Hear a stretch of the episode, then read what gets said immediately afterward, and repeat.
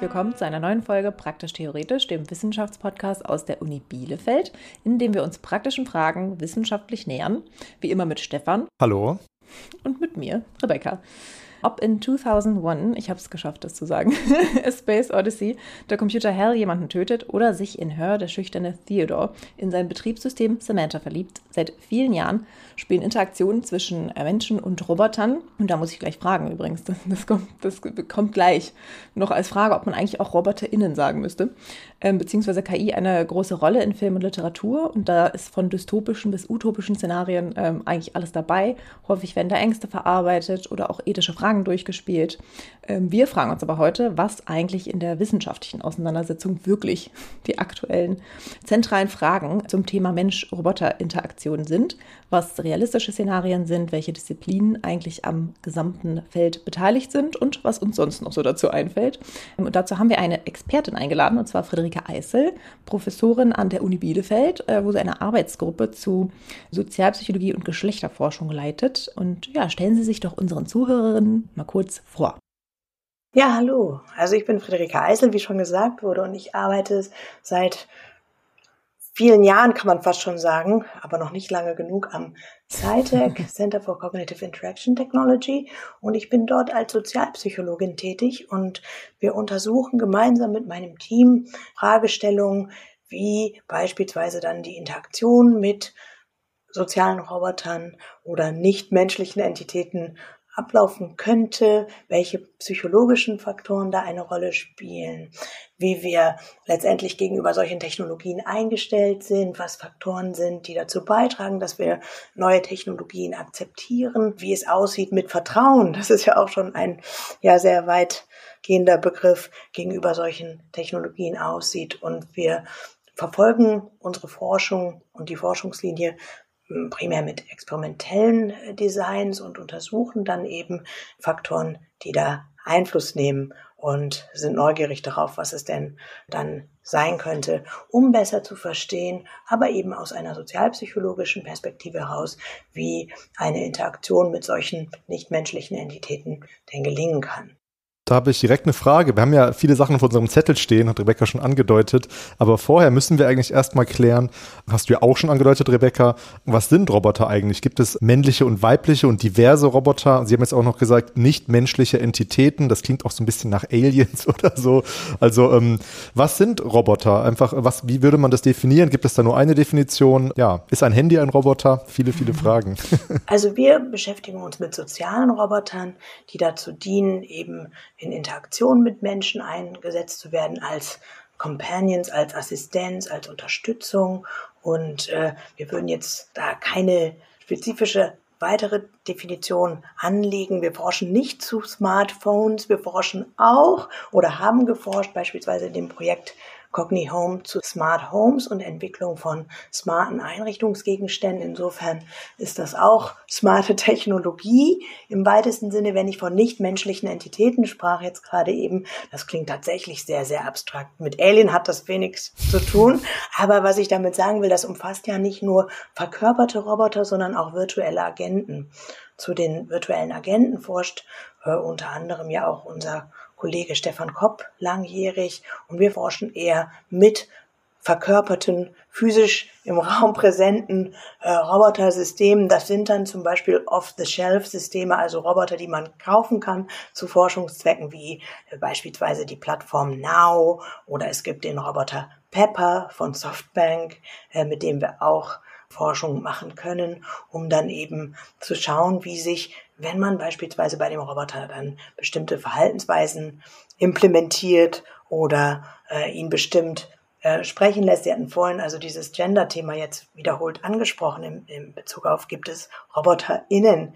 Man könnte dann sagen, wenn der Roboter nicht Now heißt, so wie er auf der, äh, wie der Name auf der Packung steht, sondern wir würden ihn Nero oder Nera nennen und der Roboter spricht dann mit einer weiblichen Stimme versus einer männlichen Stimme, könnte das herreichen, um zu suggerieren, dass wir es mit einem weiblichen oder männlichen Roboter zu tun haben. Das haben wir in der Vergangenheit auch so experimentell umgesetzt, wo wir eben diesen Namen variiert haben oder die Stimme, hohe oder tiefe Stimme, männlich versus weiblich, um das dann auf diese Weise zu repräsentieren und somit quasi zum Beispiel das, äh, den Aspekt des Geschlechts in dem Roboterkontext umzusetzen. Ich habe in der Vorbereitung, ich bin mir jetzt nicht mehr sicher, äh, ob das einfach bei einer Studie war oder ob das tatsächlich auch was war, was Sie gemacht hatten, dass man dann schon auch rausbekommen hat, dass männlichen und, also vermeintlich männlichen und vermeintlich weiblichen Robotern auch unterschiedliche Eigenschaften zugeschrieben wurden. Ne? Also es gibt unterschiedliche Möglichkeiten natürlich, das Konstrukt von Gender bei Robotern zu evozieren. Das kann eben, wie, wie ich gerade schon sagte, über den Namen sein, über die Optik, wenn man jetzt sagen würde, das ist ein pinker versus ein hellblauer Roboter, um so ganz stereotyp heranzugehen. Man könnte sagen, der Roboter hat spezifische Eigenschaften oder macht spezifisch typisch männliche versus weibliche Tasks, Aufgaben die er bearbeitet. Also äh, auf diese Weise kann man so Ideen von Gender evozieren. Wir haben tatsächlich in einer sehr alten Studie, die zu den ersten gehört, die wir tatsächlich gemacht haben, untersucht, ob visuelle Hinweisreize für Gender bei Robotern.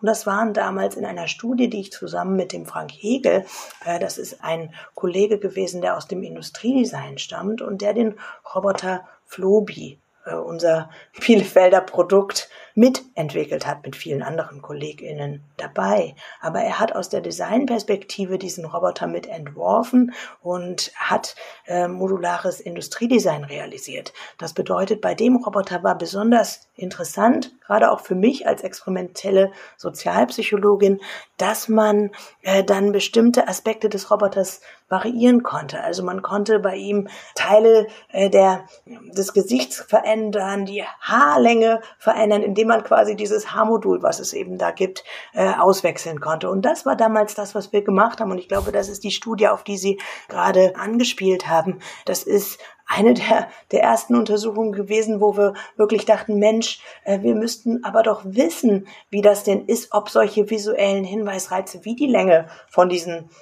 Roboterhaaren. Ne? Welcher Roboter hat eigentlich schon Haare? Aber Flori, Flobi hatte das. Er sieht ja so ein bisschen aus wie ein Playmobil-Männchen, wenn ich das ja. mal respektierlich sagen kann. Aber das hatte mir damals gedient und ist mir entgegengekommen, weil ich natürlich wissen wollte, wie ist das? Werden solche Hinweisreize überhaupt aufgenommen, wahrgenommen und interpretiert? Hat das Konsequenzen? Und äh, da gab es einfach damals empirisch noch gar keine Antwort zu. Insofern würde ich jetzt aus der heutigen Perspektive gut zehn Jahre später sagen, Mensch, das ist ja irgendwie durchaus trivial. Es ist aber einfach Grundlagenforschung, die da aufzeigen möchte, dass Design und äh, Design äh, Entscheidungen Konsequenzen haben können, wenn auch nur auf Basis eines Fragebogens. Das muss man wirklich auch sagen. Man darf diese Befunde überhaupt nicht äh, überinterpretieren. Aber wir haben damals finden können, dass bestimmte Genderstereotype, die mit Konstrukten wie Wärme und Kompetenz zu tun haben, dann auch übertragen werden auf Roboter. Wir gehen sonst davon aus, dass in der Mensch-Mensch-Interaktion oder Personenwahrnehmung und auch in der Wahrnehmung von sozialen Gruppen diese Dimension von Wärme und Kompetenz oder manchmal findet man in der Literatur dann die Begriffe Agency und Communion. Also, dass das so Grunddimensionen der sozialen Wahrnehmung sind, die wir anlegen, wenn wir ein Individuum oder eine Gruppe bewerten oder dann zum ersten Mal treffen. Und wir hatten halt dann gedacht, könnte sein, dass diese Dimensionen auch genutzt werden und aktiv sind, wenn wir entsprechend dann Roboter bewerten lassen, denn diese Dimensionen decken sich auch mit den Gender-Stereotypen von Wärme und Kompetenz, die wir oft äh, kennen im Zusammenhang von Männern und Frauen. Und wir haben da eben beispielsweise abgefragt, inwiefern ist der Roboter entschlossen, durchsetzungsstark und kompetent versus warmherzig, fürsorglich und solche Dinge. Und die Leute mussten schlicht und einfach auf so einer Siebener-Skala dann sagen, hey ja, äh, das ist der Fall. Und siehe da, als Funktion des, der Optik dieses Roboters, wenn er also feminin anmutete, wurde er für warmherziger äh, bewertet. Und das Analoge galt dann für die Kompetenzzuschreibung an den Roboter, wenn er denn kurzhaarig war. Und insofern könnte man sagen, okay, das, was wir sonst so an äh, Bewertungen vornehmen, wenn wir mit einem anderen Menschen, männlichen oder weiblichen Geschlecht zu tun haben, äh, das äh, übertragen wir auf die Roboter und das galt auch für die Eignung für bestimmte genderstereotype Tätigkeiten.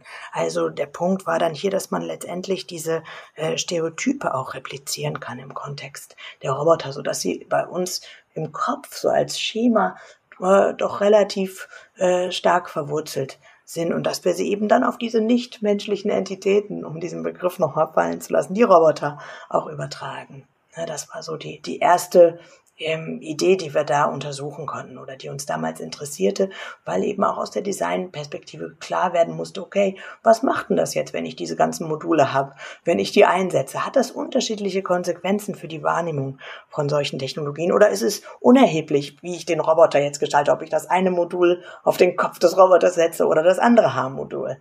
Und scheinbar hat es zumindest in der Studie dann auch einen Effekt gehabt. Ich finde das gar nicht mal so eine triviale Frage, weil Sie ja gesagt haben, ne, das war noch so, so, aber ich glaube, das ist immer so, wenn man selber schon sehr viel weiter geforscht hat, dass man das wahrscheinlich trivial findet. Aber es ist ja interessant, weil man dann sagen würde, okay, das heißt aber, dass den äh, RoboterInnen, sage ich jetzt einfach mal, ähm, schon auch eben so eine Menschenähnlichkeit durchaus zugestanden wird. Ne? Also das ist ja auch immer so eine Frage, so wie sehr nehmen Menschen denn dann eigentlich RoboterInnen an? Ähm, und das könnte ja dann eben schon darauf hinweisen, wenn man da irgendwie dieselben Stereotype anlegt, dass man dann doch irgendwie ja, zumindest so, ein, so eine menschliche Verwandtschaft fühlt. Und das ist ja schon, äh, schon eigentlich ein sehr spannendes Ergebnis, finde ich. Ja, das ist etwas, was wir tatsächlich auch über eine längere Zeit untersucht haben im Kontext einer Forschungslinie zu einem weiteren Zungenbrecher, Anthropomorphisierung. Ne? Ein Begriff, den viele Menschen nicht so gerne aussprechen. Aber ja, das ist dann die Vermenschlichung von, von äh, nichtmenschlichen Entitäten. Also da sind eben nicht nur die Roboter mit bei, sondern wir tendieren dazu eben auch Dinge zu vermenschlichen. Und aus der psychologischen Sicht gab es damals, und das ist eben auch schon lange her, das heißt, wir, wir reden quasi so ein bisschen über alte Kamellen, aber die sind nicht desto trotz auch heute noch relevant. Wir haben halt damals eine Theorie auch umfangreich beforscht, wo es darum ging, diese Menschen Ähnlichkeit nicht nur auf der Ebene der Äußerlichkeit des Roboters zu adressieren, wo man also in der Robotik vor einigen Jahren noch davon ausging, okay, wenn ich frage, wie menschlich oder wie technisch äh, sieht der Roboter aus, dann habe ich das Konzept des Anthropomorphismus quasi mit erfasst. Aber für mich als Psychologin war damals sehr informativ,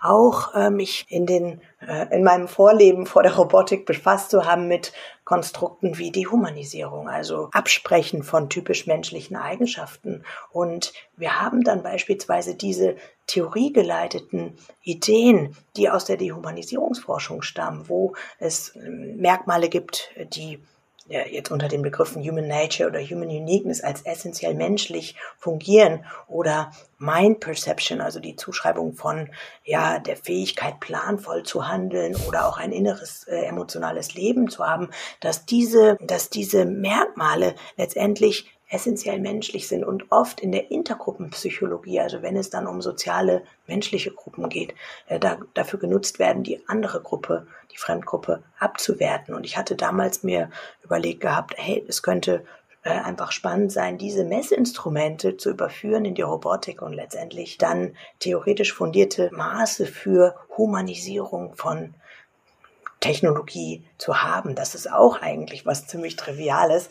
Also in Hindsight ist das dann immer so, aber es war damals wichtig, wirklich auch zu gucken, wie misst man das denn jetzt? Ist es denn wirklich einfach nur die, das technische versus menschlich anmutende Äußere, was dann Vermenschlichung abbildet? Oder ist es nicht eigentlich mehr? Nämlich wie die Kollegen Apley und Co., äh, die diese Theorie, das Drei-Faktoren-Modell der Anthropomorphisierung entwickelt hatten, für die war wichtig, äh, dass es eben die Zuschreibung von Intentionen, Emotionen, Persönlichkeitseigenschaften ist, also viel weiter geht als nur äh, das, die anthropomorphe Form. Ne, und insofern haben wir da auch versucht, besser zu verstehen, was macht denn solche Roboter aus und über die Jahre jetzt in den verschiedenen Studien auch aufzuzeigen, dass wir tatsächlich geneigt sind, solche Zuschreibungen auch zu machen. Wenn vielleicht nicht in äh, ausufernder Höhe, wenn man jetzt so eine siebener Skala zugrunde legt, dass man sagt, ja, der Roboter äh, hat da eine große Fähigkeit von Mind, Agency oder Experience beispielsweise, aber die Menschen tun das und äh, machen das dann beispielsweise, wenn der Roboter entsprechend Emotionen zeigt oder in gewisser Weise äh, human, äh, humanoide, wollte ich schon sagen, also menschenähnliche Gestik, Kommunikationsverhalten. Wenn wir das also implementieren, was wir aus dem regulären Kommunikationsverhalten von Menschen äh, letztendlich kennen und als gegeben annehmen.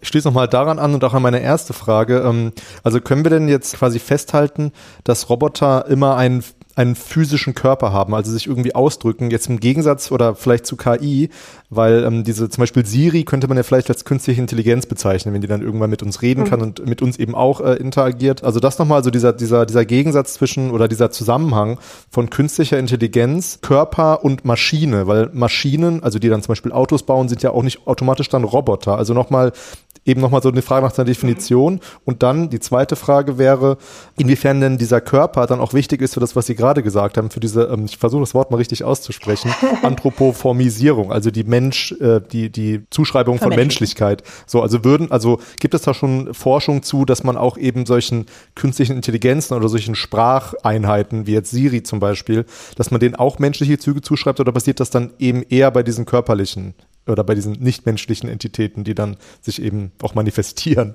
Ähm, das waren jetzt zwei Fragen. Ähm, ich hoffe, Und ich habe noch eine Ergänzungsfrage sogar noch zur Frage oh Gott, 1. Nicht so viel auf einmal. Stellen. Aber es ist nur eine Ergänzungsfrage, weil zum Beispiel Alexa ist ja dann schon wie so ein, kann ja schon so Companion-mäßig sein, was Sie vorhin gesagt haben, hat ja aber auch keinen Körper, sondern ist halt so ein Ding. So also die erste Frage wäre ja einfach eher. nur, ähm, ob, ob man die Definition nochmal runterbrechen kann und sagen muss, dass Roboter schon einen Körper haben müssen, aber was ist denn dann eben der Unterschied zwischen ja einer Maschine oder künstlichen Intelligenz ja. oder eher der Zusammenhang?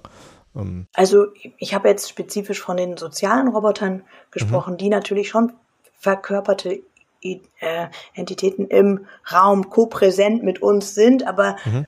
virtuelle Agenten wären dann das Gegenstück auf dem Screen. Ne? Und wir forschen halt primär zu den tatsächlichen physischen Robotern, die mit uns kopräsent sind, die sich vielleicht auch in gewisser Weise bewegen können oder die eben gestikulieren können, wo man ähm, also äh, ich würde dann gar nicht so sehr sagen, was ist jetzt ein Roboter, sondern ich würde nochmal gucken, was ist ein sozialer Roboter? Ist jetzt ein mhm. KUKA-Arm ein sozialer Roboter? Da kenne ich Kollegen, die sagen würden, so ein Roboterarm, der jetzt keine sozialen Hinweisreize bietet wie Augen oder ein Gesicht, wäre für, für manche KollegInnen auch ein, ein sozialer Roboter, weil sie dann sagen, man kann auch mit so einem Elephant Trunk oder so einem Arm eine Intention ausdrücken. Ich würde dann aber eher sagen, für mich als Psychologin ist schon relevant mhm. äh, zu schauen, welche tatsächlichen Designmerkmale oder Funktionen gibt es da, nämlich meinetwegen hat der Roboter Arme, Beine, ein Gesicht. Welche ähm, Merkmale sind in diesem Robotergesicht zu sehen? Ist das jetzt nur ein Screen oder sind das Augen? Hat der Augenbrauen? Kann er damit Emotionen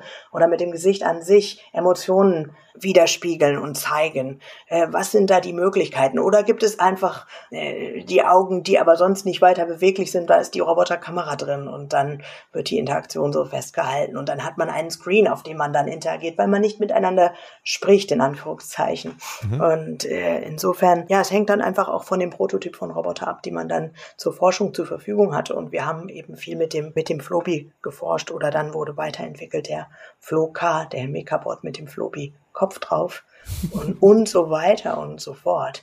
Also diese Verkörperung hat natürlich einen Impact in Bezug auf Zuschreibungen, die dann äh, gemacht werden. Wenn wir jetzt an Roboterplattformen denken, die ganz android sind, ne, wie die Roboter von unserem äh, Kollegen in Osaka, dem Hiroshi Ishiguro, der eben Geminoid, also wirklich ganz menschenähnliche Abbilder von sich selbst und von anderen auch prominenten Personen dann gebaut hat. Ja, und dann hat das natürlich andere Konsequenzen, als wenn ich jetzt wirklich mit dem kleinen 50 Zentimeter großen Now-Roboter, der einfach vorgefertigt so ist, wie er eben ist, mit Armen, Beinen und, und so weiter, aber nochmal ganz anders anmutet, als wenn wir da wirklich ein sehr, sehr menschenähnliches Objekt vor uns haben. Jetzt weiß ich schon nicht mehr, was war nochmal deine zweite Frage, Stefan? Nee, die wurde jetzt eigentlich aber antwortet. So, also quasi, dass das, ähm, das natürlich jetzt, also es wurde mir auch nochmal klar, dass es ja vor allem um soziale Roboter geht ja. und dann durchaus, so habe ich das jetzt verstanden, ähm, eben auch quasi virtuelle Intelligenzen oder so, die dann mit uns agieren, durchaus auch dann als Roboter bezeichnet werden können. So, wenn ich das richtig verstanden habe. Also, dazu hatte ich mich, glaube ich, gar nicht so sehr dezidiert geäußert zu virtuellen Intelligenzen. Ich meine, das steckt ja alles auch in so einem Roboter drin. Mhm. Ne? Die KI. Aber ich habe jetzt selber zum Beispiel nicht großartig zu Alexa und solchen nicht genau. verkörperten Technologien, zu so Chatbots und so weiter ähm, mhm. geforscht. Insofern kann ich jetzt aus eigener, äh, aus dem eigenen Forscherinnen-Nähkästchen da nicht, nicht groß was zu sagen. Unser Fokus war halt wirklich auf den Entwicklungen, die wir am SciTech mit vorangetrieben haben oder jetzt in dem aktuellen BMBF-Projekt auf dem Roboter Viva. Das ist auch ein menschenähnlicher äh, Roboter, der äh, zu Studien dann einzusetzen ist, der auch sehr kindlich äh, anmutet tatsächlich, also das scheint äh, sich irgendwie da durchzuziehen. Aber an solchen Roboter-Companions forschen wir und damals noch mit dem Ziel, dass man dann wirklich einen Alltagsbegleiter hat, gerade für Menschen, die jetzt vielleicht sozial weniger integriert sind äh, und einsam sind. Wir konnten jetzt aufgrund von Covid diesen Roboter noch nicht irgendwo ins Feld schicken und wirklich prüfen, ob der dann positive Effekte hat auf die Mitmenschen, die mit ihm äh, dann leben.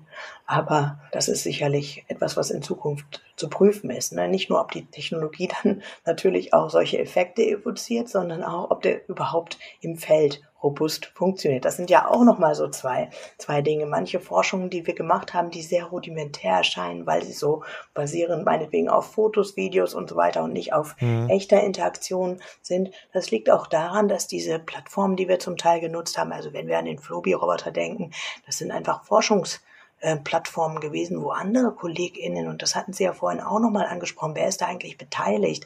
Da sind natürlich viele, viele Köpfe mit dran beteiligt. Man könnte diese Forschung sonst nicht äh, erfolgreich bewerkstelligen und umsetzen, äh, wenn man da nicht auch ja die, die Expertise der KollegInnen aus der Informatik, Robotik und, und so weiter, aus dem Ingenieurbereich dann heranziehen könnte, weil ich kann jetzt so einen Roboter nicht ansteuern oder auch, wenn ich dann auf Forschungsreise nach Osaka gehe, kann ich so einen Geminoid nicht kontrollieren und steuern für irgendein Experiment, was wir auch da schon äh, so gemacht haben, wo man dann sieht, wenn die Menschen wirklich mit sehr, sehr menschenähnlichen Robotern zu tun haben, die wir in Bielefeld äh, nicht äh, als Plattform vorliegen haben, dann ist es für die durchaus auch manchmal äh, merkwürdig, wenn sie dann tatsächlich mit denen ein Gespräch anfangen sollen. Dann weiß man manchmal nicht so recht, okay, was mache ich denn jetzt, wenn ich von so einem Androiden stehe? So war das zu beobachten in Videomaterial, was wir dann mal sichten konnten aus einer Studie, die wir in Japan durchgeführt haben, wo die Interaktion dann quasi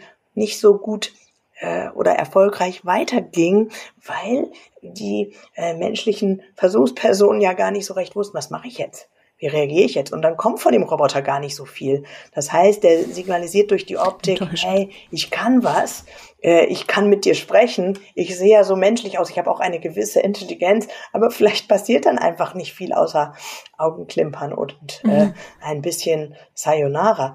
Ähm, äh, das kann enttäuschen. Das ist vielleicht so ein anderer Aspekt, der auch oft in der Literatur diskutiert wird, dass eben Erwartungen geweckt werden, die letztendlich durch die Technologie manchmal nicht zu halten sind. Dass wir also dann, wenn wir ein hochmenschenähnliches Objekt vor uns haben und denken, ja, sieht menschenähnlich aus, sollte dann entsprechende Kommunikationsfähigkeiten aufweisen. Und das ist am Ende dann nicht voll autonom, sondern tatsächlich noch über Wizard of Oz, also dann ferngesteuert oder teleoperated. Ich glaube, die Technologien sind da schon auch sehr, sehr weit gekommen und äh, da, da geht schon eine Menge. Aber trotzdem kann es halt auf der Seite von NutzerInnen tatsächlich zu Enttäuschungen führen. Jetzt äh, hatten wir dann quasi so ein bisschen auch das Thema so Erwartungen, vielleicht auch jetzt an Roboter, aber vielleicht auch an die Forschung dazu, ähm, was ich in der Einleitung auch schon ein bisschen angeteasert habe. Man hat eben auch durch Filme und durch vielleicht auch Diskussionen, die eher so gesamtgesellschaftlich geführt werden über so bestimmte Fallstricke, Gefahren, Herausforderungen, Chancen von, von KI ja gar nicht so richtig im Blick, was eigentlich so State of the Art in der Forschung ist. Also was haben Sie denn gerade so, also was würden Sie sagen, ist gerade das, was das Feld der Mensch-Roboter-Interaktion so antreibt? Also was sind gerade so aktuelle Fragen, die, die da wirklich, ja, vielleicht so, ich weiß ja nicht, drei Hauptlinien, die da im Moment so verfolgt werden? Oh, da möchte ich mich ehrlich gesagt gar nicht so sehr aus dem Fenster lehnen und das auf die Metaebene heben und sagen, das Feld interessiert sich genau dafür. Das äh, äh, finde ich vermessen. Ich würde aber sagen, was uns jetzt aktuell interessiert in unserem kleinen Mini-Kosmos äh, am SciTech hier in meinem Arbeitsumfeld ist einfach auch die Frage beispielsweise der Adaption, der Personalisierung von Robotern oder der Frage, wie äh, können wir es dann schaffen, dass Vertrauen gegenüber Robotern evoziert wird oder ähm, äh, und das wird eben im Kontext eines aktuellen Marie Curie-Netzwerks von der EU gefördert, äh, untersucht, also auch im großen Stile, wo, äh, wo die Personalisierung eine, eine wichtige Rolle spielt in verschiedenen Kontexten dann. Wir sind da gerade erst am Anfang, deswegen kann ich da noch keine Ergebnisse preisgeben, aber das ist etwas, was ja nicht nur mich interessiert, sondern auch die anderen Konsortialpartner, äh, die an den verschiedenen Standorten dazu arbeiten und interdisziplinär dazu arbeiten. Und wir sind auch tatsächlich die QuotenpsychologInnen, die dazu dann äh, aus unserer Warte heraus beitragen, um besser zu verstehen, wie kann Vertrauen zu äh, solchen Systemen dann gebildet werden und was sind da vielleicht psychologische Prozesse. Das ist so das eine, was ich sehr, sehr spannend finde. Und äh, dann eben auch aktuell ein Projekt, was äh, meine Mitarbeiterin, die Julia Stapels, beforscht hat, äh, was mich selber einfach nochmal sehr ins Nachdenken gebracht hat, weil wir in der eigenen Forschung, die wir bis dato betrieben hatten, zum Beispiel zur Einstellung gegenüber Robotersystemen, dann Umfragen gemacht hatten, wie finden Lehrer, Schüler, Eltern beispielsweise Roboter in der Bildung? Und haben da im Kontext von Bildungsrobotik, aber auch im Kontext von Servicerobotik beispielsweise feststellen können, okay, die Einstellungen sind jetzt nicht überbordend positiv. Es gibt ja dann auch mediale Berichte, die so in beide Richtungen gehen, wo man sagt, die Roboter kommen und bald sind sie da und das ist so toll. ne? Und dann guckt man sich aber die Empirie dazu an und wir hatten da den Eurobarometer Survey als Vorbild genommen und haben schon vor einigen Jahren auch schon zeigen können, dass eben solche Einstellungen äh, eben nicht ganz so positiv sind, wie, wie es manchmal berichtet wird, gleichzeitig aber auch nicht so gravierend negativ im Sinne von, oh mein Gott, die Roboter kommen, ich krieg Angst, sie sind bedro eine Bedrohung meines äh, selbst oder meines menschlichen Daseins. So ist es dann auch nicht, sondern die Leute scheinen so relativ neutral bis milde positiv eingestellt zu sein. Das ist ja erstmal wichtig. Aber ähm, was ein Mehrwert ist der Forschung, die wir jetzt gerade abgeschlossen haben, wo eben Julia Stapels federführend mit beteiligt war, da geht es um die Idee von Ambivalenz in Einstellungen gegenüber Robotern. Und wir haben bis dato die Einstellungen beispielsweise immer eher gemessen mit so Standardinstrumenten, die heißen schon Negative Attitudes towards Robots. Also von Positivität ist da erstmal schon gar nicht die Rede. Also man guckt sich eine Dimension an und misst die dann auf einer siebener Skala. Und das kann auch Robot Anxiety zum Beispiel sein, auch etwas, was wir oft gemessen haben im Kontext von verschiedenen Roboter-Applikationen. Und dann finde ich jetzt total spannend und wichtig und diese Message würde ich gerne auch in die Community reintragen, dass, dass es eben ambivalente Einstellungen geben kann, wie zum Beispiel gegenüber Süßigkeiten, Fastfood oder anderen Dingen auch, wo man so weiß, okay, ist total lecker, aber eigentlich sollte ich das nicht konsumieren. Und ähnlich ist es bei den Robotern. Da haben wir auch in qualitativen Daten gefunden, dass die Menschen tatsächlich äh, so sowohl die Benefits im Sinne von, ja, ich habe dann einen, eine Begleitung, ich habe dann vielleicht jemand, der mich an meine Termine erinnert oder der an äh, dieses System kann andere gute Dinge für mich tun, aber es ist auch verbunden vielleicht mit Befürchtungen zu Ersetzbarkeit, war zum Beispiel auch etwas, was die LehrerInnen mhm. benannt haben, dass sie den Roboter höchstens als Assistent im Klassenraum, aber bloß nicht als wirklich an ihrer Stelle äh, agierend ähm, nutzen wollten. Also es gibt eben da auch die Hemmnisse und die Befürchtungen, auch was Datensicherheit und Privatsphäre betrifft, dass man dann sagt, nee, so ein Ding will ich nicht bei mir zu Hause haben. Und das muss man aber auch in der Forschung erstmal abbilden. Und das geht so über diese Grundidee der Ambivalenz, auf die wir in den letzten zwei, drei Jahren einfach stärker fokussiert hatten. Und das fände ich jetzt wichtig, wenn das auch in der Community wahrgenommen wird, dass tatsächlich Einstellungen auch nochmal anders zu messen sind oder dass vielleicht Ambivalenz überdeckt werden kann durch eine scheinbare Neutralität, je nachdem, wie ich das eben erfasse. Und dass so die Art der Messung von Einstellungen nochmal eine Rolle spielt. Und das ist so grundständig sozialpsychologische Forschung, mhm. die einfach in der ähm, originären Sozialpsychologie in, im Kontext von vielen Einstellungsobjekten schon aufgezeigt wurde, wo das eben getrennt gemessen wurde, wie positiv, wie negativ findest du das, welche Gefühle, Gedanken hast du gegenüber bestimmten Dingen, wie jetzt Schokotorte oder Kakerlaken.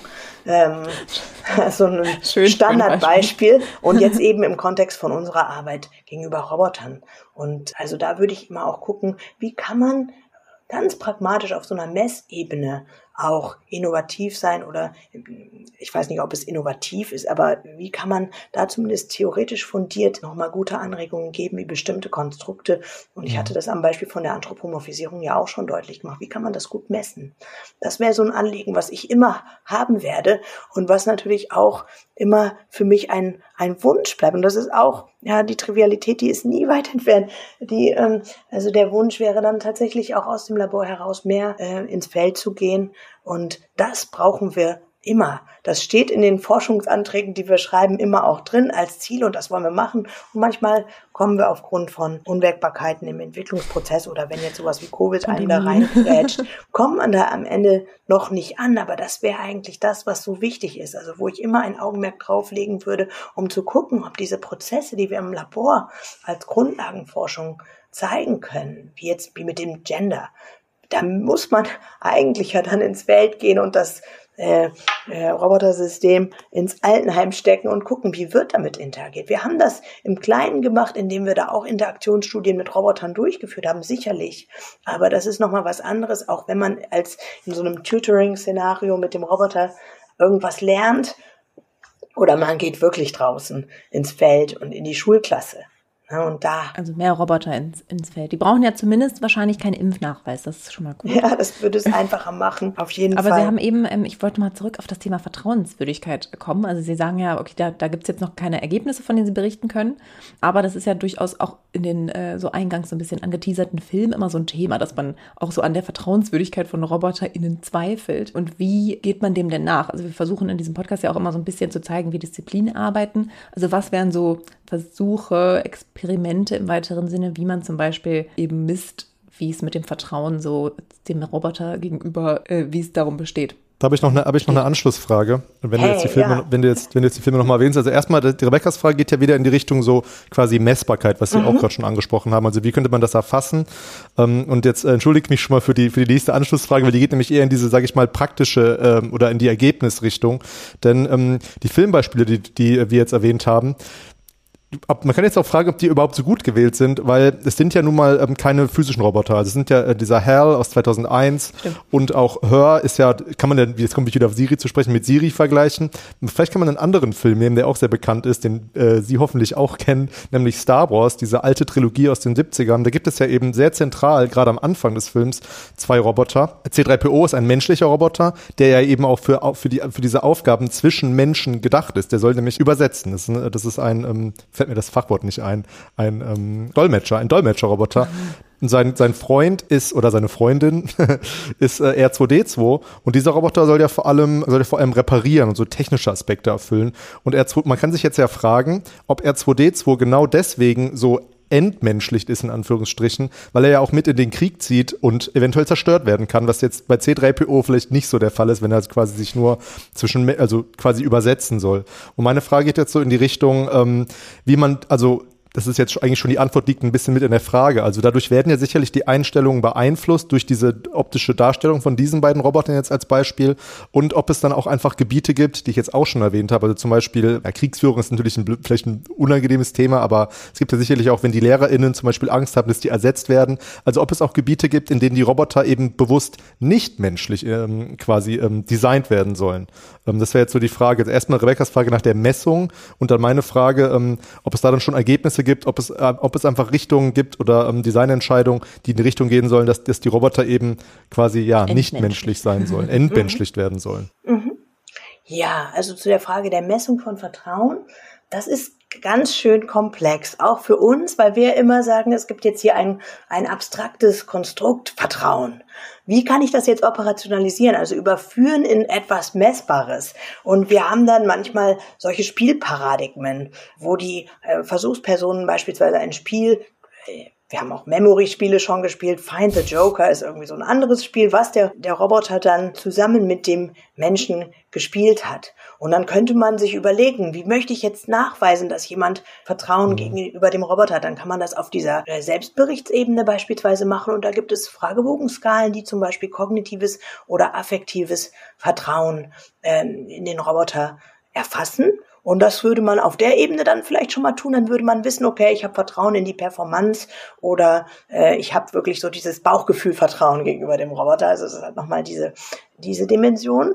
Dann könnte man sich anschauen, wenn das gegeben ist als Vorannahme, sollte sich Vertrauen als ja, Verhaltensintention vielleicht bilden. Dann könnte man fragen, würdest du mit dem Roboter diese oder jene Tätigkeit machen? Würdest du dem Roboter meinetwegen deine äh, EC-Karte geben und den zum Bankautomaten schicken? God knows. Also da könnte man jetzt gucken, man könnte sich jetzt äh, verschiedene Verhaltensintentionen, je nachdem, wo es vom Inhalt her drum gehen sollte, überlegen und dann abfragen, würdest du das und das mit dem Roboter tun oder ihn tun lassen, um abzubilden, wie sehr sie äh, vertrauen. Wir haben einmal eine Studie gemacht mit einer Kollegin, äh, der Professorin Katrin Lohan, die auch eine Bielefelder Historie hat. Äh, und da hatten wir dann unter anderem solche Indikatoren auch genutzt, wie am Ende, äh, nachdem sie dann mit dem Roboter zusammen ein Spiel gespielt hatten, dann gab es die Gelegenheit, ein Foto mit dem Roboter aufzunehmen.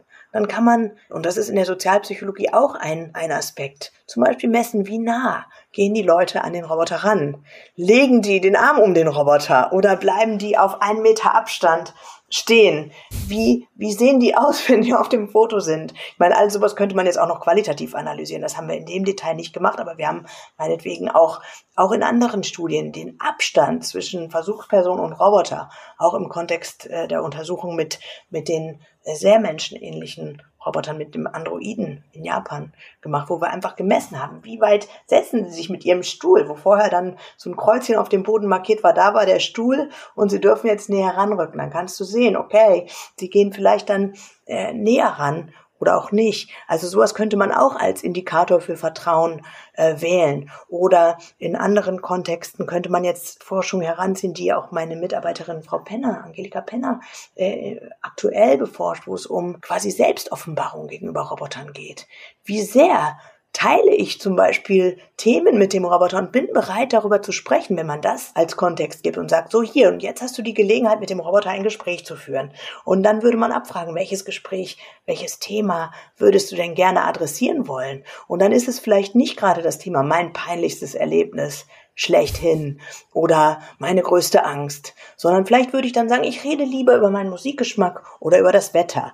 Zum Beispiel hat die Angelika Penner dann auch Team ja wirklich gruppiert hinsichtlich der, des Ausmaßes an Intimität oder äh, wie persönlich ist die Natur dieses Topics. Und äh, da kann man dann auch ablesen, wie, wie viel vertraue ich, dass ich jetzt sagen würde, hier, diesem Roboter erzähle ich tatsächlich, wie es mir wirklich geht. Und ich rede eben nicht nur über, ach ja, ich mag Vanilleeis mit Schokosauce. Okay, das ist sehr oberflächlich. Mhm. Ne? Und das könnte man auch heranziehen. Das wäre also dieser Aspekt der Messung. Und inwiefern jetzt die Optik eines Roboters auch beeinflusst, wofür ich den einsetze. Ja, das haben wir ja durchaus auch in diesen alten Genderstudien sehen können und da so die Eignung für Tätigkeiten abbilden können. Ich glaube, das ist tatsächlich auch eine Frage zu gucken, wie, äh, wie ähm, wo ist die Grenze des Anthropomorphen auch nach unten hin? Das heißt, wie ist es tatsächlich so, dass wenn ich einen Roomba habe, wir wollen jetzt mal weggehen von diesem Militärbeispiel oder so, äh, weil das, da haben wir uns im SciTech also ganz klar gegen ausgesprochen, solche Forschung äh, überhaupt anzudenken und zu unterstützen. Wenn wir jetzt sagen würden, hey, äh, gucken wir uns den Roomba an. Ist der Roomba denn äh, nicht vielleicht auch ein sozialer Roboter, obwohl der wirklich weder Arm noch Bein noch äh, irgendwelche fazialen Hinweisreize aufweist. Das ist einfach so ein Ding. Jeder kennt das. So eine Scheibe sozusagen, die dann sich im Raum bewegen Ach, das, das ist dieser Putzroboter. Dieser, ja, genau. Dieses, das ist der mhm. Putzroboter von iRobot beispielsweise. Und auch da, ich, ich lehre gerade einen Kurs Social Robotics und habe da mit den Studierenden zu tun und wir diskutieren, ja, wie sieht es denn aus, auch mit solchen technisch anmutenden Robotern. Äh, auch da sagen die, nee, mein Roomba, äh, der hat einen Namen. Ich rede mit dem. Und der, also die Frage wäre dann eher, kommen wir überhaupt raus aus dieser Idee, mhm. dass wir ähm, menschzentriertes Wissen nicht auch anwenden, selbst auf Dinge, die nicht so menschlich aussehen? Oder denken Sie an Ihr Auto? Äh, auch das hat vielleicht einen Namen. Oder ich weiß, als Kind hatte ich ein Fahrrad, das hatte auch einen Namen. Meine beste Freundin, deren Fahrrad hieß Anneliese, so war's. Oh. Ja, wenn du das jetzt hörst, Anna Christina. ja, ich habe keine, keine, keine Märchen erzählt. Nein, aber ja. Also das, das, oder wir denken, denken wir an das Smartphone, denken wir an den Rechner. Wenn der der abstürzt, wir den Bluescreen bekommen, dann äh, werden wir anfangen zu fluchen. Und eben, ähm, das hat ja auch die uralte Forschung von Clifford Ness und Kollegen äh, schon gezeigt, dass wir dann im Sinne dieser Media Equation auch gegenüber, ja, nicht Roboter, also den Vorläufern von verkörperten Robotern, dann auch so reagieren, als wären das menschenähnliche Counterparts. Also diese Reaktionsmuster sind dann einfach da. Wir fluchen dann oder wir bedauern etwas, wenn ein äh, ein Roboter. Ich hatte einmal die, ähm, die Gelegenheit, bei einer Konferenz dabei zu sein, wo eben dieser Pflegeroboter Paro, ein kleiner Seehundroboter, tatsächlich vom Podest gefallen war während des Vortrags oh, eines äh, der Experten dazu. Und ein Raunen ging durch das Publikum, wo dann klar war, das ist jetzt kein humanoider Roboter, aber mhm. alle waren höchst betroffen, dass dieses in Anführungszeichen arme Tier gefallen war. Und man sah dann, dass er im Nachgang noch gestreichelt wurde, als er äh, dann wieder irgendwo abgelegt war. Also auch da, äh, und das zeigt die Forschung zu solchen Robotern ja auch, reagieren die Menschen sehr schnell und sehr im Sinne ja eines Haustiers dann und eines Companions. Und da muss die Menschenähnlichkeit gar nicht hoch ausgeprägt sein. Ich meine, das ist ein Seehundroboter oder Aibo als Hunderoboter, den es lange Jahre gab und dann jetzt auch wieder gibt. Da. Aber das ist echt ein spannendes Thema, weil ich habe da noch nie drüber nachgedacht, dass jetzt, also ne, als ich irgendwie 18 war, mein erstes Auto hatte, ein klappriger Golf 3, ähm, dieses hieß Regina. Das hatte auf jeden Fall einen Namen. Ich okay. noch nie darüber ja, siehe da, ein Auto dass hier, das ja. ja irgendwie dieselbe Frage, also dass wir schreiben dem dann ja auch irgendwelche Attribute zu, wie man das eben auch mit Robotern. Also ich habe noch nie darüber nachgedacht, diesen Schritt zu machen von schreibe ich Roboter X äh, Attribute zu, dass ich irgendwelche Gefühle für den aufbaue, wie, oh mein Gott, der ist vom Podest gefallen oder meinem Auto. Also das ist ja, ich jetzt irgendwie mal so ein ganz spannender Deswegen habe ich vorhin so abstrakt ganz zu Anfang von den Entitäten gesprochen, weil es eben auch Autos mit einschließt. Aber es ist eben interessant, was sind die Determinanten davon? Warum ist das so? Und was sind die Konsequenzen? Nicht nur, dass wir das tun, weil diese Forschung gibt es ja schon lange, auch zur Anthropomorphisierung oder Animismus und so. Aber, aber ja, das umfasst eben auch andere Dinge.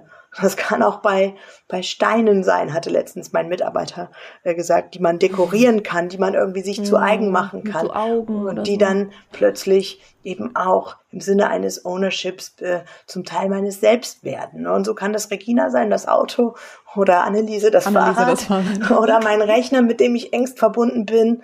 Und äh, ja, das hat ein, ja, durchaus eine, eine Wirkung. Das ist eben diese Anthropomorphisierung, diese Vermenschlichung. Ich habe noch eine Anschlussfrage. Damit das, damit dieses, aber dieses Forschungsfeld quasi Interaktion, jetzt könnte man ja sagen, mit Dingen nicht beliebig wird, bin ich gerade so ein bisschen rumüberlegen und gucke mich hier so auf dem Schreibtisch um. Hier steht eine Tasse vor mir. Da würde ich jetzt, also ich bin generell kein Mensch, der eben Sachen ähm, vermenschlicht oder mit Sachen spricht. Ähm, ich kann das natürlich nachvollziehen, aber ich denke gerade zurück, also klar, früher hatte ich auch Kuscheltiere, aber ähm, jetzt bin ich ein bisschen älter und habe hab die aus meinem Bett ver verbannt. aber ähm, also eine Tasse, da würde ich jetzt weit weg davon sein zu denken, okay, äh, obwohl ich die vielleicht täglich benutze. Andererseits hier meine, meine Bluetooth-Kopfhörer, da wäre ich am ehesten versucht, so eine Beziehung zu diesem Kopfhörer aufzubauen, weil ich den jeden Tag benutze und der hat ja auch, sage ich mal, so eine nicht, eine mechanische Funktion Raum nicht. Schafft er einen intimen ähm, Raum um dann Er schafft einen intimen Raum, aber ich, ich ja. habe auch eine Beziehung zu ihm, weil er, er ist ja zumindest, er hat halt, also er hilft mir ja im Alltag, er, er hält Geräusche fern, ich kann ihn anmachen, dann funktioniert er oder funktioniert eben nicht. Also was ist da nochmal so eine Eingrenzung? Dass, ähm, und kann man auch sagen, dass die, die Dauer, die ich mit diesem Roboter verbinde, äh, ähm, oder mit, ja, mit, mit, dem Ding oder dem Roboter ähm, verbringe, also die Zeitdauer täglich, äh, dass das was damit macht. Ähm, und also, weil mich interessiert das Thema auch total, dass ich gerade denke, so, mit welch, also welchen Dingen schreiben wir was zu? Nicht, also das Äußerliche kann es ja anscheinend nicht sein, sondern eher vielleicht so die Beziehung, die wir zu diesem Teil haben. Also ob es jetzt, ob es uns irgendwie, ob es halt, weil ein Auto bringt einen ja wohin, das tut auch was mit einem, aber Ne, wo, wo hört man, man da auf? Da jeden Tag drin wo hört man auf? Genau, man sitzt da jeden Tag ja. drin, aber wo hört man Total. auf? Weil eine, weil eine Tasse, ja, die hilft mir ja auch. Da muss ich nicht so trinken, also aus der Handfläche. Also das finde ja. ich gerade ein ganz spannendes Thema. Ähm. Gut, gut. Sie haben jetzt natürlich diese Dimension, das Ding hilft mir, die Tasse hilft versus der der Kopfhörer hilft. Ich weiß nicht, das wäre jetzt nicht die Dimension, an die ich zunächst. Mhm, das habe äh, ich mir schon gedacht. Ähm, ich würde erstmal überlegen, gibt es irgendwelche zum Beispiel Cues, Hinweisreize, die dazu führen, dass ich anthropozentrisches, also menschzentriertes Wissen aktivieren kann. Ne, wie jetzt bei so einem menschenähnlichen Roboter, da liegt es dann auf der Hand. Das wäre so ein Aspekt, der kognitiver Natur ist. In der Theorie würde man argumentieren, dann gibt es auch noch motivationale Faktoren. Es gibt tatsächlich Menschen, die eher einsam sind. Die neigen stärker dazu, Dingen, und da will ich jetzt gar nicht sagen, welchen Dingen, aber Dingen, äh, menschliche Züge, Eigenschaften, Merkmale, Fähigkeiten zuzuschreiben. Das ist so ein Faktor, der auch in der Forschung stark untersucht wurde, auch von uns in unserer Gruppe. Und dann gibt es die Idee ähm, als zweiten motivationalen Faktor, man möchte ja immer kompetent mit irgendeinem unbekannten Ding interagieren. Wenn wir jetzt also äh, zwar lesen, die Roboter sind überall ubiquitous und äh, die, die werden ihren Platz im Alltag an äh, einnehmen. Und wenn wir jetzt wirklich an die sozialen Roboter denken, sehen wir bei uns jetzt keine irgendwo rumlaufen. Auch am SciTech laufen die nicht und ähm, begleiten einen dann zu seinem äh, oder ihrem Büro. Und ja, insofern sind die noch nicht überall da, wo wir sie vielleicht äh, sehen wollen. Aber wenn wir ähm, vor der Idee stehen, okay, du musst jetzt mit einem Roboter irgendeine Aufgabe lösen. Wir haben zum Beispiel in unseren Studien dann gesagt, die Menschen, die da mitmachen, müssen eine Objekterkennungsaufgabe mit dem Roboter bewältigen. Und die haben den Roboter vorher noch nicht gesehen. Aber wir haben den Roboter beispielsweise als sehr ähm, unzuverlässig oder als unvorhersagbar dargestellt. Und das ist eine Komponente, die es dann schwierig macht. Was mache ich dann? Die Idee wäre dann, dass ich stärker dazu neige, irgendwelche menschlichen Attribute zuzuschreiben, weil ich dann versuche, und das sagt die Theorie zumindest und auch unsere Forschung und andere Forschung konnte das äh, aufzeigen, dass man dann dazu neigt, durch diese Vermenschlichung eher diesen dieses Unbehagen, diesen Stress, der evoziert wird, weil man nicht weiß, oh Gott, wie mache ich das jetzt? Ne, das ist diese Effectiveness Motivation, die Motivation, kompetent mit dem Ding umzugehen. Und man hat einfach noch keine Erfahrung. Und deswegen schreibe ich erstmal ordentlich menschliche Dinge, äh, also Aspekte zu, um, um diesen psychologischen Stress abzumildern letztendlich. Könnte und man auch sagen, dass, dass die Sachen aktivierbar sein müssen? Jetzt noch, weil ähm, das kam mir gerade noch so, während Sie gesprochen haben quasi, weil den Kopfhörer und auch mein Interface und den Computer, den mache ich ja an. Und eine Tasse mache mach ich nicht an. Dann kann ich nicht sagen, sie funktioniert nicht, weil sie ist entweder ja. kaputt, sie ist entweder kaputt oder nicht. Ja, und, zu ähm, dem Anmachen kann ich jetzt erstmal nichts sagen. Ich kann aber sagen, dass äh, für Menschen zum Beispiel Interaktion äh, mit in der Interaktion mit einem Smart Home immer wichtig war, so ein Ding auszumachen. Also als hm. Nutzer Nutzerin braucht man eigentlich die Kontrolle, so einen Roboter oder so ein ähm, technisches Gerät einfach wieder abschalten zu können. Das ist etwas, was wir auch in unseren Forschungen finden konnten, dass dieses Bedürfnis mhm. nach Kontrolle sehr stark ausgeprägt ist. Also dann im Gegenzug eher das äh, Objekt kontrollieren zu können und einfach zu sagen, ich kann jederzeit sagen, du bist jetzt ausgeschaltet. Ich äh, drehe dir den Saft ab sozusagen, da passiert mir dann nichts. Das ist auf jeden Fall auch unsicherheitsreduzierend. Es gibt aber auch beispielsweise Fragebögen, äh, die erfassen, in welchem Ausmaß Menschen dazu neigen, zu anthropomorphisieren, weil sie ja vorhin gesagt haben, ich bin einer, ich mache das nicht. Man müsste es einfach schlicht und einfach mal angucken, inwiefern sie da vielleicht doch mehr oder weniger geneigt sind. Das könnte man erfassen. Und dann mhm. kann man sich ja auch anschauen, inwiefern Menschen, die da eine hohe Neigung äh, zu haben, das generell als Disposition zu tun, zum Beispiel auch stärker dann dazu neigen, solche Zuschreibungen zu machen oder sich in gewisser Weise gegenüber dem Ding äh, zu verhalten. Oder äh, wer jetzt hoch ausgeprägt in Technikaffinität ist, hat dann auch eine, eine allgemein positivere Einstellung gegenüber Robotern. Also das spielt eine Rolle. Oder ich hatte vorhin genannt, die Roboterangst. Wenn man als Disposition erstmal da eine hohe Ängstlichkeit aufweist, ja, dann wundert es mich nicht, wenn ich jetzt gefragt werde, mach mal ein Foto mit dem Roboter, dass ich dann vielleicht einen Meter Abstand halte und meinen Arm nicht um das Ding herumlege. Na? Und insofern sind das auch Dispositionen, äh, die man auch wieder aus psychologischer Sicht ja gut erfassen kann. Mhm. Und das wäre auch wieder so ein Mehrwert, den wir ganz im kleinen Stile aber mitbringen könnten, um eben zu gucken, sind das Faktoren, die ja auch eine Rolle spielen, die man äh, nicht vernachlässigen sollte, wenn man sich dann am Ende vielleicht ein Video anguckt, wo irgendeine Interaktion zwischen Mensch und Roboter gezeigt wird und wir trotzdem ja verstehen müssen, warum handelt der Mensch dann dem Roboter gegenüber so oder so. Eine Frage, die mich äh, noch so ein bisschen umtreibt, auch schon, wir hatten nämlich ein ganz kurzes Vorgespräch, erwähne ich an dieser Stelle mal. Und da ging es ja auch um Also quasi jetzt, wir drehen jetzt quasi von, was wird eigentlich, was für Attribute werden eigentlich Robotern zugeschrieben, zurück zu, was schreiben die eigentlich Menschen zu in ihrem Einsatz. Ähm, und da hatten wir nämlich das Thema, dass, äh, also haben wir kurz darüber gesprochen, dass zum Beispiel schwarze Frauen schlechter erkannt werden von so, so Gesichtserkennungs- Software in dem Fall natürlich jetzt weniger wieder ähm, äh, sozialer Roboter oder körperlicher Roboter. Ähm, und das ist einfach so ein Thema, was mich nochmal sehr beschäftigt. Also kann man da irgendwie, wie ist es mit den Biases von diesen RoboterInnen oder KI allgemein? Also kann man dem irgendwie vorbeugen, dass die dieselben Stereotypisierungen entwickeln, die Menschen schon haben, wenn sie ja eben von Menschen programmiert werden? Geht jetzt nochmal in eine ganz andere Richtung, aber es ist einfach so aus unserem Vorgespräch so bei mir hängen geblieben. Mhm. Tatsächlich bin ich jetzt in dem Sektor nicht die Expertin, aber es, ich kann sagen, dass in allen äh, Diskursen, die wir auch dann unter KollegInnen führen, vielleicht nicht unbedingt vordergründig in der Psychologie, aber so im äh, multidisziplinären Gesamtkontext, dass das also eine große ähm, Aufmerksamkeit ja erfahren hat und auch thematisiert wird und bearbeitet wird. Also da gab es auch eine, ja, einfach eine, eine für mich positive Entwicklung, diese Dinge in Augenschein zu nehmen und wirklich auch festzustellen, oh ja, was dann trainiert gelernt wird, hat, also was ich reinstecke, kriege ich dann raus oder hat einen Impact dann auf Entscheidungsprozesse und so weiter. Also dass diese äh, vermeintlichen impliziten Biases dann explizit gemacht werden. Das finde ich total wichtig, auch aus sozialpsychologischer Sicht, wo mich das natürlich aus, aus anderer Warte her nochmal interessiert. Aber ja, das ist ein ganz heiß diskutiertes Thema tatsächlich in der in der Gesamtcommunity. Und das ist auch gut so. Aber es fängt eben auch irgendwo dann an. Es fängt wie mit diesen äh, vermeintlich trivialen Studien an, die wir dann gemacht mhm. haben, wo wir erstmal zeigen können, ja, es gibt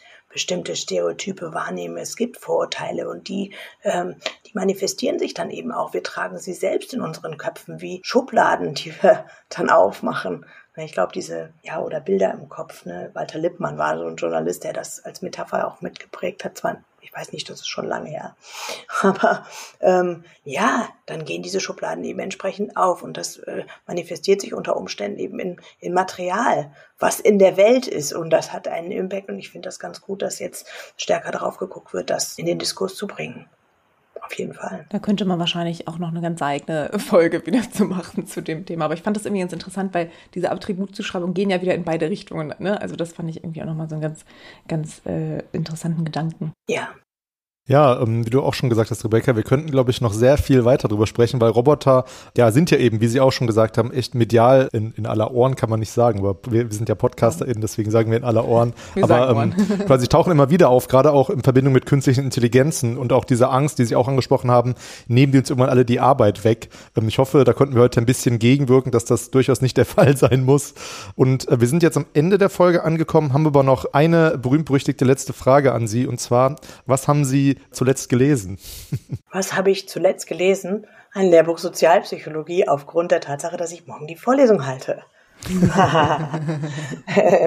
Können Sie es empfehlen, fragen wir auch. Auf jeden Fall. Das ist ein äh, super Einführung. Ob ich den Studierenden empfehlen kann? Ja, die werden da vielleicht anders drüber denken, aber ganz ganz äh, trivial habe ich das tatsächlich jetzt zuletzt gelesen. Zwangsläufig. Mhm. Morgen ist die Vorlesung um 10. Welches denn? Gibt ähm, bestimmt auch mehrere, oder wie bei allen ähm, Smith, Mackey und Claypool, ne? das ist das Lehrbuch, was meine Studierenden mhm. zwangsläufig lesen müssen. Also jetzt gab es gar keine super spannende, super tolle, äh, richtig literarisch gewiefte Antwort hier von meiner Ach, Seite. Das kann, das kann jede Antwort sein. Aber haben Sie noch Empfehlungen, ähm, wenn man sich denn für ja. das Thema interessiert, ähm, für das über Thema das ähm, Roboter, soziale Roboter, also über alles, über all das, über was wir gesprochen haben, haben Sie da noch Literaturempfehlungen? Also wenn man noch nicht so bewandert auf dem Gebiet ist. Also ich kann tatsächlich, und das tut mir leid, wenn ich jetzt Werbung in eigener Sache mache, aber wir haben tatsächlich letztes Jahr im Mai ein Buch rausgegeben und das ist ein ähm, Lehrbuch, was sich letztendlich also an an interessierte Beginner sozusagen richtet. Und das heißt H, uh, Human Robot Interaction uh, in Introduction. Und das ist bei Cambridge University Press erschienen. Aber es gibt es auch, wenn man das nicht uh, auf Englisch lesen möchte, beim Hansa Verlag auf Deutsch. Was gut daran ist, und das ist, äh, ist einfach, Sie müssen das nicht zwingend kaufen. Sie können es auch einfach runterladen auf einer Webseite humanrobotinteraction.org. Und da gibt's die PDFs umsonst. Das ist das weitere Buch, was ich aktuell wieder lese. Und tatsächlich, als ich äh, diese Woche äh, noch las und mich mit Design auseinandersetze, also es passt ja zu unserem heutigen Podcast, äh, noch gedacht habe, hey, gar nicht mal so schlecht, man kann es ganz gut verstehen. und insofern würde ich sagen, wer sich wirklich für das Thema interessiert, kann sich dieses Buch mal angucken und dann einen ganz guten Überblick finden. Denn das Schöne ist, dieses Buch wurde eben nicht nur von mir alleine geschrieben, sondern von verschiedensten Fachkollegen aus dem äh, Bereich äh, Robotik und Sozialwissenschaften und ist insofern aus multidisziplinärer Feder. Also wir haben auch an jedem einzelnen dieser Kapitel gemeinsam geschrieben und nicht einer hakt das eine Thema ab, die Psychologin macht mal wieder das, die IngenieurInnen machen dies, äh, sondern das ist aus, wirklich aus einer gemeinsamen Feder entstanden. Und insofern äh, liefert es dann eine ganz gute multidisziplinäre, einfach äh, verständliche Perspektive, glaube ich. Insofern, das ja. klingt auf jeden Fall sehr gut.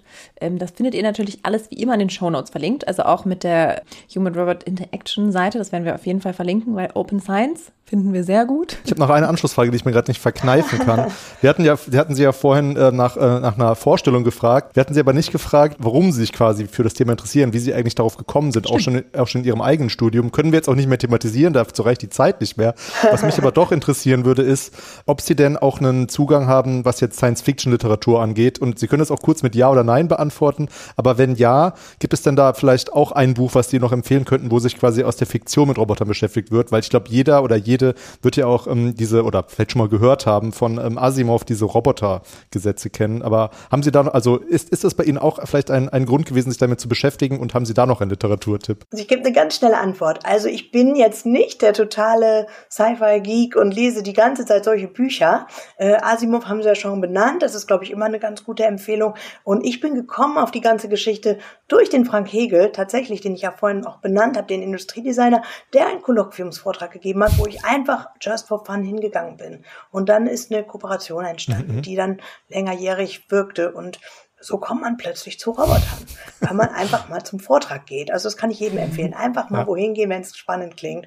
Der Vortrag hieß Social Robotics. Und, und so kam es dann. Jetzt bin ich hier. Ja. Ja, vielen Dank. schön, schön, dass Sie da waren. Ja, und, ähm, genau. Vielen, vielen Dank, dass Sie mit uns gesprochen haben. Ähm, und wie gesagt, ihr findet alle Informationen äh, in den Show Notes. Ähm, ihr findet uns wie immer bei Twitter, praktisch theoretisch, genauso äh, Instagram und könnt uns, wenn ihr nicht äh, in Social Media vertreten seid, äh, immer eine E-Mail schreiben unter praktisch theoretisch at uni-bielefeld.de. Wir freuen uns auch immer über Bewertungen und Rezensionen. Ähm, bei Apple Podcasts zum Beispiel könnt ihr uns Sterne geben. Ähm, da würden wir uns sehr freuen. Und ansonsten bleibt nur zu sagen, bis zum nächsten Mal und ja, viel Spaß beim praktisch theoretisch hören, was ihr jetzt ja schon gemacht habt, sage ich immer am Ende. Aber naja, ja, ähm, ja, vielen Dank, dass Sie da waren und wir verabschieden uns. Ja, tschüss.